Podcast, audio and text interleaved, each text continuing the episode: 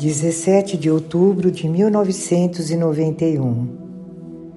Eclésia reviverá, glória a Deus. Eu sou a rainha do céu, vossa mãe, e abençoo-vos. Rezai pela paz, rezai pela fé, pelo amor e pela unidade. Rezai pela conversão de todos meus filhos. Quero que todos sejam salvos. As obras de luz de Deus não podem ficar escondidas para sempre. Eis porque vos escolhi para ser os ceifeiros de Deus. Amo todos vós com grande amor e agradeço-vos por dedicardes os livros do Senhor a mim. Tende fé, pequeninos. O Senhor está convosco. Segui-o. Tende confiança, pois eu estou convosco. Vinde.